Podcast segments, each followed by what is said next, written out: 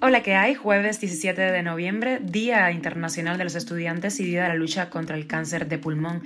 Deja ya el cigarro. Estas son las cinco noticias del día y una más que te cuento aquí en Cuba a Diario. Esto es Cuba a Diario, el podcast de Diario de Cuba con las últimas noticias para los que se van conectando. El gobierno cubano y el ruso podrían operar con rublos y criptomonedas para burlar sanciones y Díaz Canel se va a reunir con Putin la próxima semana en medio de una nueva gira buscando inversiones. El gobierno de Estados Unidos ha autorizado a una empresa de Florida a operar remesas a Cuba con la estatal Orbit S.A. Y faltan más de 700 maestros para iniciar el curso escolar en Ciego de Ávila y en Cienfuegos no hay suficientes uniformes. Un juez federal de Estados Unidos ha bloqueado la norma que justificaba la expulsión de migrantes indocumentados. Esto es Cuba a Diario, el podcast noticioso de Diario de Cuba. Los gobiernos de Cuba y Rusia estudian la posibilidad de emplear rublos, criptomonedas en transacciones comerciales mutuas y mecanismos de compensación para burlar así las sanciones internacionales que pesan sobre ambos países. La posibilidad fue planteada por el comisionado presidencial ruso para los derechos de los empresarios, se llama Boris Titov, quien se encuentra en La Habana con motivo de la Feria Internacional. El funcionario explicó que existen alternativas legales que permitirían que ese intercambio comercial se lleva a cabo sin perjuicio para las partes.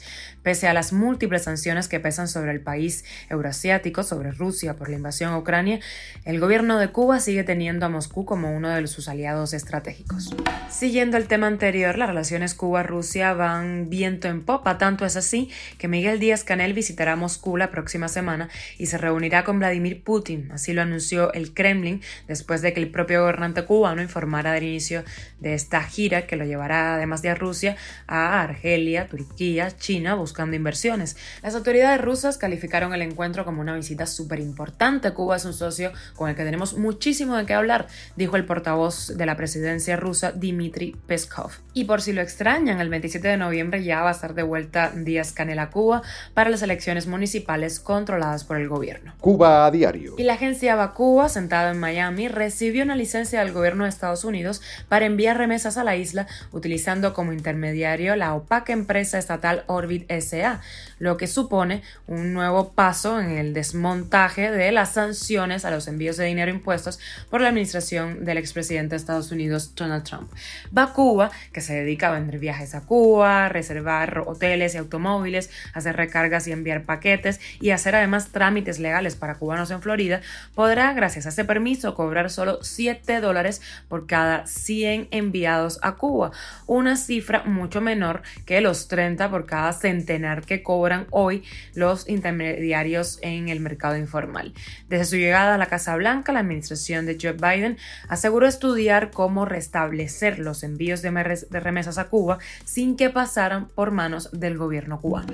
Y a dos semanas de que arranque el curso 2022-2023, en Ciego de Ávila faltan 764 maestros, incluida la educación de adultos.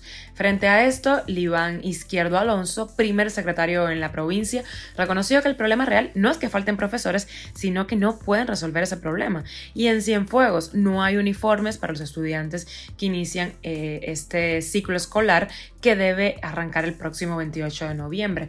En secundaria falta la totalidad de las blusas y camisas para los alumnos de séptimo grado y solo están garantizados el 66% de las sayas y el 71% de los pantalones. Así le va al pilar de la educación en Cuba. Cuba a diario. Y un juez federal de Estados Unidos bloqueó este martes el título 42, una norma por la que Estados Unidos ha estado expulsando a migrantes indocumentados utilizando como pretexto la pandemia.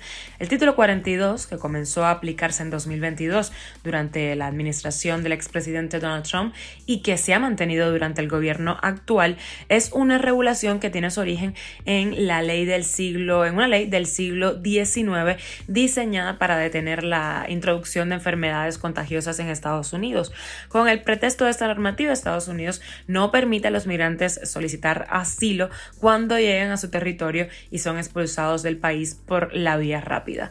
La resolución judicial de este martes no solo tumba una de las últimas barreras de Trump a la inmigración, sino que supone un desafío para la administración de Biden en un momento en que, se registran detenciones récords de migrantes indocumentados en la frontera con México.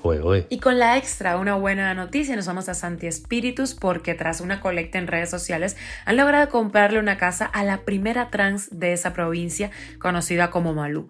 Por el llamado solidario que hicieron en redes sociales, el activista eh, Eliencel Valdivial y el poeta Exi Castañeda, administrador del grupo de Facebook Te Aviso, aquí hay, lograron recoger en unos 16 días 400 mil pesos. Malú ha pedido ayuda a las autoridades que, bueno, se le han negado en ocasiones. Ha vivido en la calle, ha sido víctima de represión en Cuba. En su juventud, de hecho, se enfrentó a la policía y estuvo tras las rejas solo por ir en contra de la sociedad machista y homófoba que le impedía mostrar libremente su feminidad. Pues ya tiene una casa propia. Felicidades a Malú. Esto es Cuba a Diario, el podcast noticioso de Diario de Cuba, dirigido por Wendy Lascano y producido por Raiza Fernández. Gracias por informarte con Cuba a Diario. Recuerda que estamos contigo aquí de lunes a viernes y nos puedes encontrar en Spotify, Apple Podcast y Google Podcast, SoundCloud, Telegram y síguenos en nuestras redes sociales. Yo soy Wendy Lascano, que tengas un lindo jueves.